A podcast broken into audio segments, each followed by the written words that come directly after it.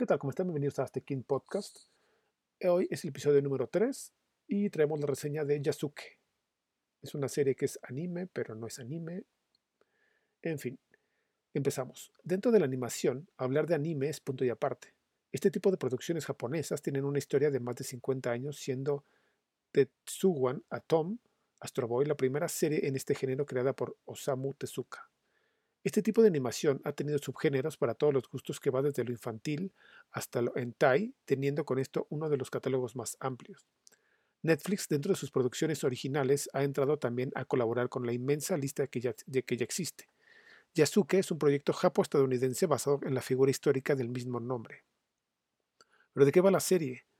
En 1579, un esclavo negro llegó a Japón con un misionero jesuita italiano.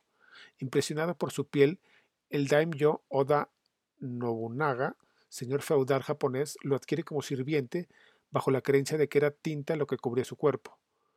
Nobunaga le otorga el nombre de Yasuke para poder ascender de sirviente a noble y luego a samurái. Él ha sido testigo de una terrible masacre, dando por terminado su periodo como guerrero. Años después, él será el guardián protector de una niña con poderes, a quien debe llevar a otro poblado. El viaje no será tranquilo y mucho menos fácil, porque hay enemigos en las sombras que quieren secuestrarla para, hacerse de su poder. La mezcla, la mezcla, de ciencia ficción y fantasía en esta serie nos recuerda mucho lo que ha sido Star Wars en cuanto a su estructura. Sus enemigos son característicos de este tipo de historias, pero con un giro que involucra a la Iglesia Católica en Europa, que tiene como infiltrado a un sacerdote malvado que es la principal antagonista. La novedad que tiene como serie es que nos presenta una figura de la vida real en la historia de Japón. Lo más interesante de este hombre es que no es originario del país, sino de un esclavo africano que es vendido a un noble. Su amo, quien lo rebautiza con el nombre de Yasuka, aunque pocos relatos de la vida del personaje real en el que se basa esta serie son suficientes para armar algo completamente nuevo y darle un giro más fantástico, aquí nos lo presentan como un hombre legendario que por derecho propio sirve a, a su nuevo país y pelea para defenderlo, aunque el resultado no sea el que él espera porque es el mismo quien se despoja de todo para vivir en libertad y aislamiento. Este proyecto se presenta como una historia de samuráis, pero eso no es del todo cierto, porque, la misma, porque el mismo guion escrito por Nick Jones Jr. se va más por el lado político tradicional de aquellos años y lo mezcla con un drama de ficción en el que está involucrada la amistad, el compañerismo y la lealtad. Tres elementos que sirven como base para tratar de llevar la historia para, llevar la historia, la cual no podía ser más familiar a un guerrero que protege a una niña con poderes especiales de las fuerzas del mal. A pesar de esta familiaridad, Yasuke es un espectáculo muy entretenido y digno de ver, y esto se debe a las muchas ideas emocionantes, pero que en sus seis episodios no da tiempo a sí misma de desarrollar mejor a sus personajes y a plantear hacia dónde va la trama. A pesar de contar con una buena narrativa, el argumento tiene problemas para desarrollar el bagaje psicológico de su personaje principal. Esto es evidente cuando sus enfrentamientos tienen consecuencias emocionales. Como espectadores podemos darnos cuenta que todo sucede tan a prisa que no les interesa perfeccionar más su historia y es difícil precisar si los flashbacks son cosas que sucedieron o solo son sueños y pesadillas que no resuelven nada. Para empezar, la idea de la asimilación cultural se ha explorado y desarrollado en varias películas como Dances with Wolves del 90, Ghost Dog, The Way of Samurai del 99, The Last Samurai 2003 y Avatar 2009, en donde vemos como, personajes, como un personaje se integra a una sociedad completamente diferente a la suya. Sin embargo, esta serie es una mezcla entre The Last Samurai y Ghost Dog, porque nos muestra a un hombre de otra cultura aprendiendo el honor, las costumbres y disciplina. En la primera es un hombre blanco quien se convierte en samurái, en la segunda un asesino a sueldo negro que vive, según la doctrina del libro de Bushido. Si se va a contar una historia antigua de un hombre africano al que se le otorgó un puesto que era reservado para un guerrero japonés y se arriesga de una buena manera, ya que se siente como algo muy contemporáneo, pero a lo que le falta más sustancia. El fallo más grande que tiene esta serie no se siente como un anime, sino más bien como una producción estadounidense de aventuras. Carece todo este elemento característico de las producciones japonesas, incluyendo, claro, está el diseño de los personajes. Tampoco podemos quejarnos de su animación porque es muy buena y a momentos impecable. Si no fuera por el excesivo uso del CGI para las escenas de batallas o en donde la niña hace alarde de su poder.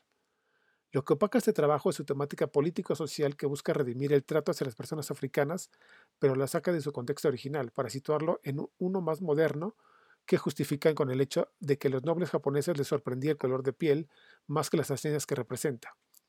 Es un tema delicado a tratar si este no es llevado como se debe porque debe, debe ser porque pasa de ser una figura histórica a un héroe de aventuras, lo que lo coloca al personaje en un escenario de fantasía, que trata de redescubrir quién es y cuál es su misión en la vida. Eso, aunado con el drama de la niña, se transforma en algo completamente diferente a lo que había prometido ser a sí misma.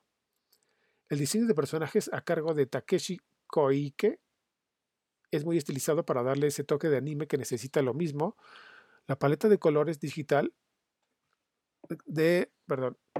el diseño de personajes a cargo de Takeshi Koike es muy estilizado para darle ese toque, de anime que necesita. Lo mismo la paleta de colores digital enmarca de una manera muy creíble el entorno haciéndolo brillante, pero situarlo en la época resulta muy complicado porque su misma manufactura lo saca de ese contexto y le interpone en algo más moderno, como por ejemplo el uso de un robot muy al estilo steampunk o bien los villanos que tienen una apariencia más pobre como de cómic. Los actores que prestan sus voces para darle vida a estos personajes son Jun Soejima, Kiko Tamura, Fusako Urabe, Ryo Tanaka, Hiroki Nanami y Yoshiko Sakakibara. Sakakibara. No sé cómo se diga.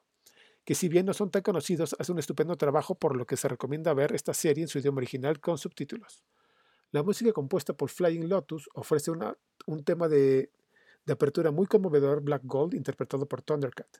En cuanto a la partitura, esta resulta más electrónica que contemporánea porque queda muy bien con el marco, moderno que ofrece. Lo que supuestamente se supo, por última vez, Yasuke, el samurái negro del siglo XVI, es que fue devuelto a las manos de sus antiguos dueños jesuitas después de que renunciara a su cargo. A partir de ahí, el guerrero de origen africano que alcanzó un estatus impresionante parece desaparecer de la historia sin que se tengan datos más exactos, lo que permite que exista esta versión más libre. Tanto histórico como legendario, Yasuke no tuvo la oportunidad de abordar más resoluciones en pantalla, aunque inspiró, al protagonista del anime densamente sombreado neo-noir Afro Samurai basado en un manga así como libro para niños. También tuvo una aparición en el videojuego Nioh de 2017, se escribe N-I-O-H, una película live action estaba ya en desarrollo y sería Chadwick Boseman, que paz descanse, el actor elegido para interpretar el personaje, pero dado su fallecimiento el proyecto ha quedado suspendido. En conclusión, Yasuke sí es, pero no es un anime en forma, sino solo un intento que ofrece nuevas subversiones al género samurai, plantea interrogantes sobre el racismo y el sexismo, pero no termina de entenderse. Si bien la historia presenta demasiados puntos que necesitan conectarse, se entiende bien que su finalidad no es plantearlos al personaje, plantearlos al personaje histórico en su esencia, sino la de entretener y lo que consigue de una manera muy buena. La serie está disponible en la plataforma de Netflix. Y nos vemos a la próxima. Visiten astekin.com. Hasta luego.